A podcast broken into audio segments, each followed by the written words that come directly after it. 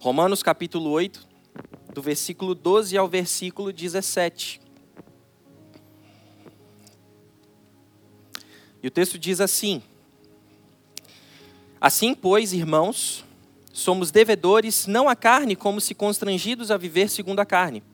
Porque se viverdes segundo a carne, caminhais para a morte. Mas se pelo Espírito mortificardes os feitos do corpo, certamente vivereis. Pois todos os que são guiados pelo Espírito de Deus são filhos de Deus. Porque não recebestes o espírito de escravidão para viverdes outra vez atemorizados, mas recebestes o espírito de adoção baseados no qual clamamos: Abba, Pai. O próprio Espírito testifica com o nosso espírito que somos filhos de Deus. Ora, se somos filhos, somos também herdeiros, herdeiros de Deus e co-herdeiros com Cristo. Se com ele sofremos, também com ele seremos glorificados. Vamos orar mais uma vez? Senhor, diante da tua palavra estamos ah, submissos ao mover do Senhor em nosso meio. Fala aos nossos corações, que sejamos transformados pela tua palavra e que este não seja simplesmente uh, um, um cumprimento religioso, uma tarefa da nossa agenda semanal, mas que aqui estejamos submissos a Ti, uh, certos de que o Senhor é Rei, o Senhor domina sobre tudo, e como cantamos aqui, nós rogamos para que o Teu reinado se adense em nossas vidas, que o Senhor reine em nós e através de nós, para a glória do Teu nome. Em nome de Cristo Jesus nós oramos. Amém. Uh, esse texto, escrito pelo apóstolo Paulo, a igreja em Roma, antevia uma, uma a, a, a sua última viagem. Ele estava se preparando para ir para a Espanha, é, angariando fundos, entrando em contato com parcerias estratégicas para que essa viagem missionária acontecesse.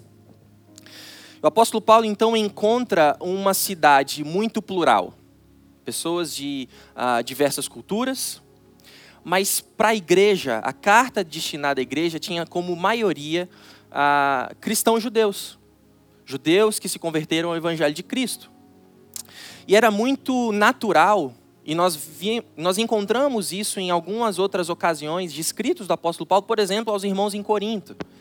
Eh, numa, numa comunidade cristã já mesclada, de pessoas de tradição gentílica e de irmãos de tradição judaica. E haviam conflitos culturais. Os irmãos judeus acreditavam que era necessário a obediência e a observação de algumas festas, de alguns preceitos da tradição, para que assim a gente continuasse a cultuar ao Senhor. Eles reconheciam que Jesus Cristo é Deus, de fato o Messias, mas eles ainda acreditavam que era necessário algumas observâncias, algumas festas culturais, alguns ritos que faziam parte da cultura. Em Roma não era diferente havia este contexto. Tanto que, se você olhar, por exemplo, para o capítulo 14, você desce salto, o apóstolo Paulo ele está instruindo aqueles irmãos para que eles saibam viver na comunidade de maneira ordeira. Porque haviam aqueles que eram mais maduros, ou seja, fortes na fé, e aqueles que eram fracos. Aqueles que ainda não conheciam profundamente as doutrinas e as verdades bíblicas. E a instrução do apóstolo Paulo é: ó, parem de discutir não peguem assuntos polêmicos e tentem ah, escancarar a verdade, porque lembrem-se, fracos e fortes na fé, todos foram aceitos por Deus. Os fracos na fé hão de ser conduzidos pelo Espírito do Senhor a uma maturidade mais profunda. E aqueles que são fortes na fé já têm experimentado da bondade e da graça do Senhor transformando suas mentes. Então o que a gente tinha era uma instrução de que apesar das divergências, apesar das diferenças, todos eles precisavam estar submissos ao Espírito Santo, a palavra de Deus, as doutrinas confiadas pelo Mestre Cristo Jesus aos seus apóstolos. E aqui, neste contexto, o apóstolo Paulo escrevendo para estes irmãos, para essa comunidade, ele agora lembra uma verdade que ela é fundamental para mim e para você, uma verdade que perpassa o tempo e que, se nós nos deixarmos orientar pelo espírito da nossa cultura, nós iremos sucumbir em nossa fé.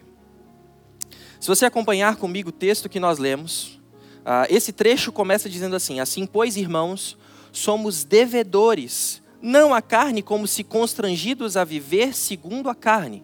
E aqui é importante a gente analisar algumas expressões, porque quando o apóstolo Paulo diz que nós somos devedores, não a carne, essa expressão de sermos devedores significa que nós não somos ligados em obrigação a viver segundo a carne. E por que isso é tão importante? Eu não sei você, mas eu já tenho um bom tempo numa comunidade cristã. Na verdade, eu sou presbiteriano desde quando eu me lembro, me entendo por gente. Meu pai, pastor presbiteriano, a gente está nesse contexto já há muito tempo. Como bons presbiterianos, a gente entende que uh, o ser humano ele nasce depravado, ele nasce corrompido pelo pecado. Os desejos íntimos da carne guerreiam contra os desejos do espírito do Senhor. E para mim, pelo menos no meu período da adolescência, era muito difícil lidar com essa realidade.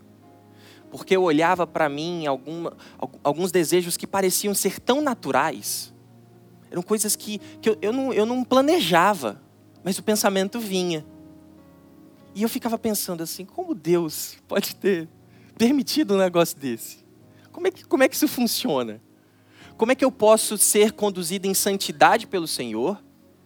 Deus ordena para que eu busque satisfazer a sua vontade, cumprir os seus mandamentos, mas o meu coração ele está léguas de distância.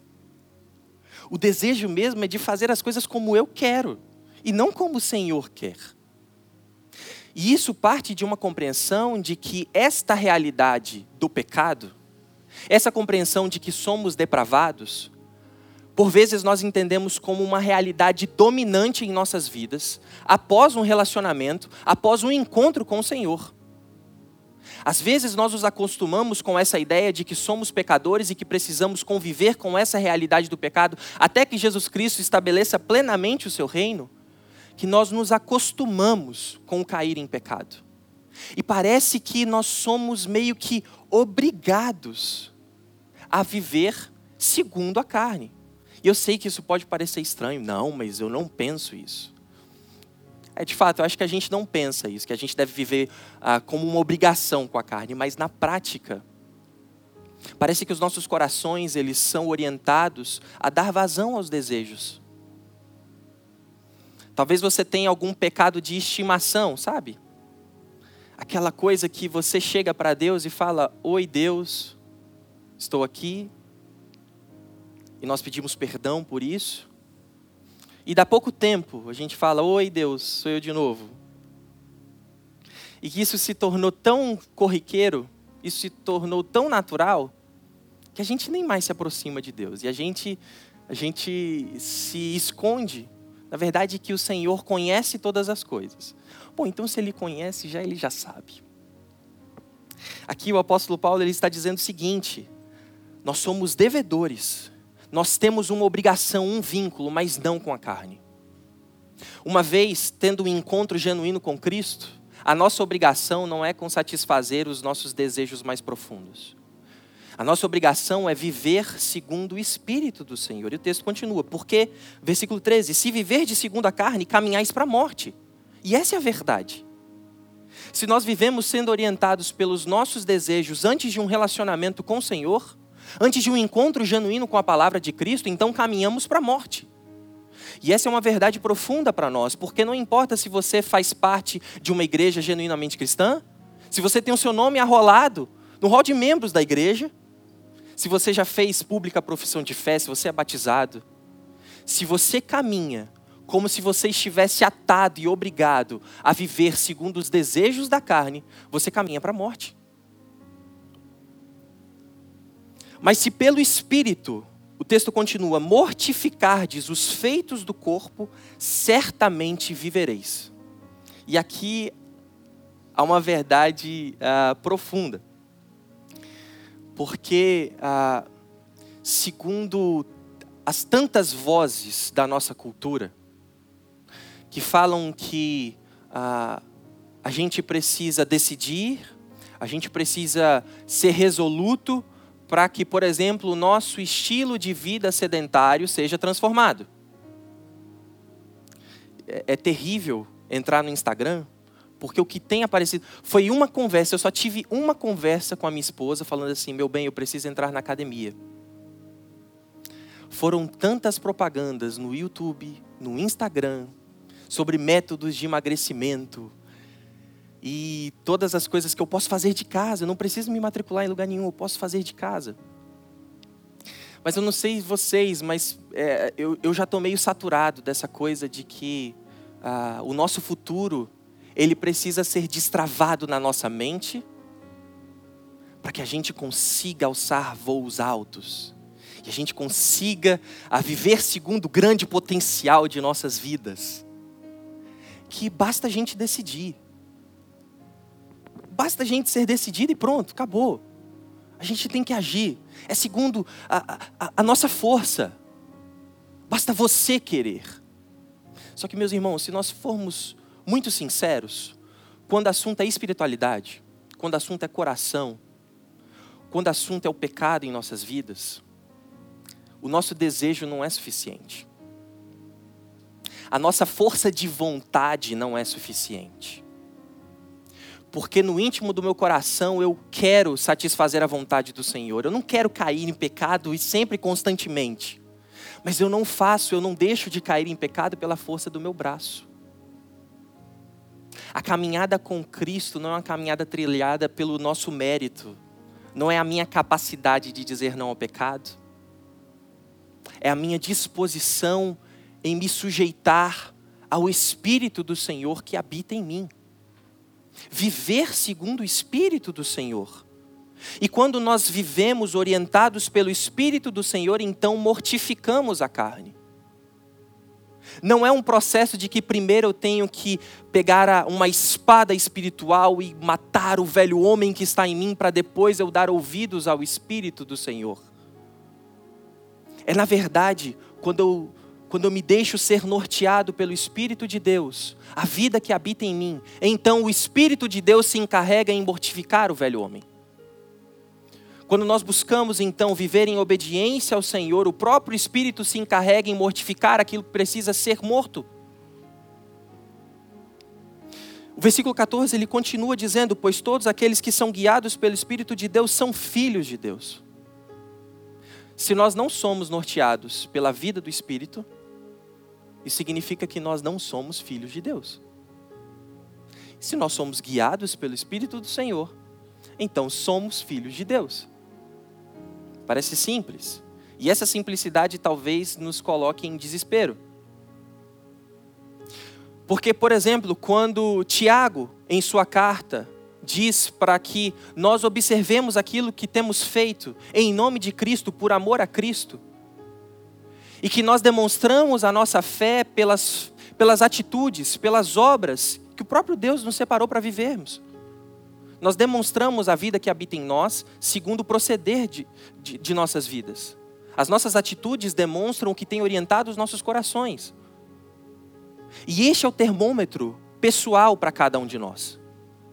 Quando nós olhamos as nossas atitudes, quando nós olhamos o nosso proceder, quando nós analisamos o íntimo de nosso coração e percebemos o que tem nos orientado, então nós podemos ter a tranquilidade e a paz, certeza de que o Espírito de Deus tem orientado nossas vidas.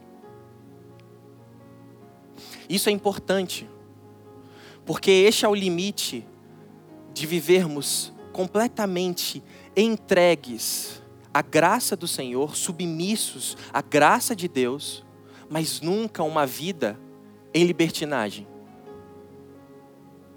Essa compreensão de que se nós somos orientados pelo Espírito do Senhor, somos filhos de Deus, é o limite para que nós sejamos completamente entregues, submissos à graça do Senhor, mas profundamente tomados por um senso de responsabilidade. Somos filhos de Deus. Significa que o nosso proceder glorifica o nosso Pai. Ser filho de Deus significa que a partir de nossas atitudes as pessoas olharão e enxergarão o nosso Pai. Interessante como a, a Escritura a, ela, ela é tão sábia e no, no princípio moral para todo o povo do Senhor, nos dez mandamentos que Deus dá ao povo, Ele dá uma, uma, um mandamento de que ao honrarmos os nossos pais, os nossos dias hão de ser prolongados. Porque ao honrar os nossos pais, nós estamos dando um passo do princípio de vida do nosso relacionamento com Deus, onde honramos o nosso Pai Celeste e de maneira graciosa Ele estende nossas vidas. Quando nós não vivemos buscando honrar o nosso bom Pai, com que direito ou como a gente acha que, que a gente pode ser chamado de filho de Deus? Qual é a segurança que nós temos em clamar a Deus e falar Pai? E aqui o apóstolo Paulo, ele, no versículo 15, ele diz assim: ó, Por que não recebeste espírito de escravidão para viverdes outra vez atemorizados, mas recebeste espírito de adoção? O Espírito de Deus, ele não está em nossas vidas para que nós ah, estejamos debaixo de uma, de uma vida de aprisionamento. Mas antes, o Espírito de Deus nos adota. Temos a certeza de que temos um Pai. E, na verdade, quando nós olhamos para este ser grandioso que nos adota, quando nós olhamos para toda a criação, quando nós olhamos para os feitos de Deus, para a majestade do Senhor, o nosso coração se enche de temor. E de fato, a Escritura é sábia porque ela diz que o temor ao Senhor é o princípio do saber. Este primeiro passo que nós damos é quando nós estamos diante do Senhor. Ele é grande, Ele é poderoso. Eu sou muito pequeno, eu sou ínfimo. Mas a graça do Senhor, ela é, ela é tão magnífica, que ao, ao darmos o primeiro passo na compreensão de quem Deus é, Deus também se aproxima de nós e Ele nos chama, Ele nos convida a chamarmos Ele de Abba Pai. Pai. A expressão de Pai de uma maneira muito querida. Intimidade. Só conseguimos viver isso, experimentar isso, quando as nossas vidas são orientadas pelo Espírito do Senhor. O versículo 16 ele continua: O próprio Espírito testifica com o nosso espírito que somos filhos de Deus. E o texto termina assim: Ora, se somos filhos, somos também herdeiros, herdeiros de Deus e co-herdeiros com Cristo. Se com Ele sofremos, também com Ele seremos glorificados. E aqui há uma mensagem de que parece que nós perdemos muito ao sermos orientados pelo Espírito Santo. Se a gente for muito honesto, quando nós olhamos o ritmo de nossas vidas, as estruturas que nós temos ao nosso redor, a lógica que a gente tem no nosso ambiente de trabalho, de que a gente não pode ser honesto. A gente tem que buscar prosperidade. A gente não pode ser manso o tempo inteiro. Não, não dá não. Ser sangue de barata, não, não, não. Senão todo mundo te engole. Essas coisas assim não dá, não. A gente não, não pode ser orientado assim, desse jeito. E parece que se a gente quiser levar a sério os ensinamentos de Cristo, a gente vai sair perdendo. Mas a verdade é que o Evangelho nos assegura de que, mesmo que nós sejamos ah, deixados de lado, mesmo que nós sejamos rejeitados, mesmo que nós soframos, mesmo que nós eh, passemos por retaliações, mesmo que nós vivamos das mais miseráveis formas de vida do nosso tempo, em Cristo Jesus, nós somos herdeiros de Deus, nós somos co-herdeiros com Cristo, e ao sofrer, nós podemos ter a certeza de que, da mesma medida em que Cristo sofreu, nós também partilharemos da glória de Cristo Jesus. Ser orientados pelo Espírito de Deus é ter essa profunda compreensão de que somos filhos do Senhor. Deus é nosso Pai. Se Deus é nosso Pai, nós temos a certeza de que quem cuida, quem vela por nós, é o Pai mais perfeito que a nossa mente pode um dia compreender. Eu sei que talvez um de vocês tenham tido experiências terríveis com seus pais, ou experiências muito boas que se lembram com saudade, talvez porque o pai já partiu, ou ficam é, lutando para encontrar momentos para voltar para almoçar na casa e compartilhar e ter aqueles momentos em família, porque essa experiência ela é muito positiva. Mas não importa qual é a sua experiência. Quando Deus se revela como Pai, nós não enxergamos a Deus a partir das experiências que temos, mas antes, nós enxergamos a vida à luz de Deus como Pai. Ele é bom, Ele cuida de nós. Nós somos devedores e estamos ligados intimamente em dever com o nosso Pai. Não é segundo a carne. Nós não temos uma obrigação com os nossos desejos carnais.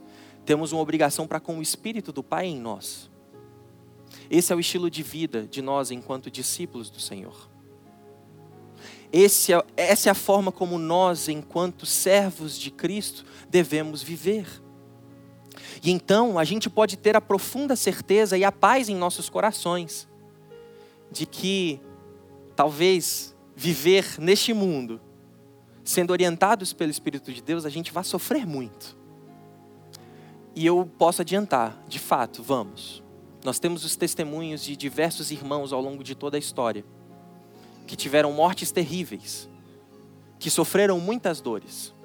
Inclusive, se nós olharmos para os apóstolos de Cristo Jesus, a gente, ao fazer um contraste com a teologia da prosperidade, a gente percebe que ou estes que caminharam com Cristo eram homens de pequeníssima fé, ou essa compreensão de que nós não podemos passar por sofrimentos uma vez que estamos com Cristo Jesus é uma baita de uma mentira. E eu fico com essa segunda. Os sofrimentos que passamos nesse tempo, nessa nossa vida, eles são lembretes de que o nosso dever não está para com essa realidade, de que nós não estamos ligados aqui ao agora. Estamos aqui hoje com o propósito de viver de maneira digna, a honrar e glorificar ao nosso Pai celeste. Acho que eu já dei esse exemplo aqui, mas sempre quando eu me lembro deste nosso aspecto da, da caminhada cristã como peregrinos, como aqueles que estão, mas não são daqui, ah, eu me lembro do atleta, futebolista, o Deco. Deco, que jogou por muitos anos na Europa, fez a sua carreira lá, defendeu a seleção de Portugal no futebol. E no final da sua carreira ele voltou para o Brasil. E num momento de entrevista, num documentário, se não me engano, ah, eles levantaram alguns takes do Deco ao defender a seleção de Portugal. No momento do hino, de cantar o hino, ele não colocava a mão no peito e ele ficava em silêncio. Sempre, nos momentos de hino, ele estava sempre assim, de uma maneira muito respeitosa, mas ele não cantava o hino. E perguntaram por que disso para ele. Ele falou: Devo muito a Portugal. Devo muito à nação que me abraçou. E, e eu agradeço muito por todas as oportunidades que eu vivenciei.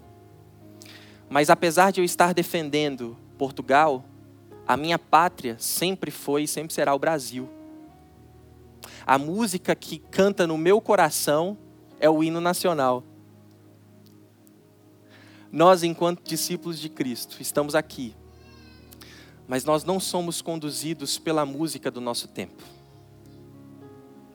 A música que fica assim, ó, cantarolando nas nossas mentes, no nosso coração, o ritmo que pulsa dentro de nós. Não é o tom desse mundo, mas a música que veio do nosso Pai. Vivemos aqui, orientados pelo Espírito do Senhor, não segundo ah, os conceitos e padrões do nosso tempo. Sermos ah, enxergados, sermos vistos, sermos orientados como filhos de Deus significa que toda a nossa vida ela é orientada, ela é direcionada pelo Espírito do Senhor. A nossa, a nossa obrigação, a nossa agenda, ela não está compromissada com as nossas próprias convicções, com os nossos achismos e com os nossos planos e sonhos do que é ser próspero, do que é ser bom, do que é justo. nós somos orientados pela palavra do Senhor.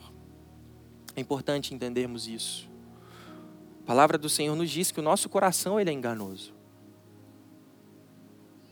A gente vive num tempo onde aquilo que nós sentimos é o que é o que dá o tom de nossas vidas.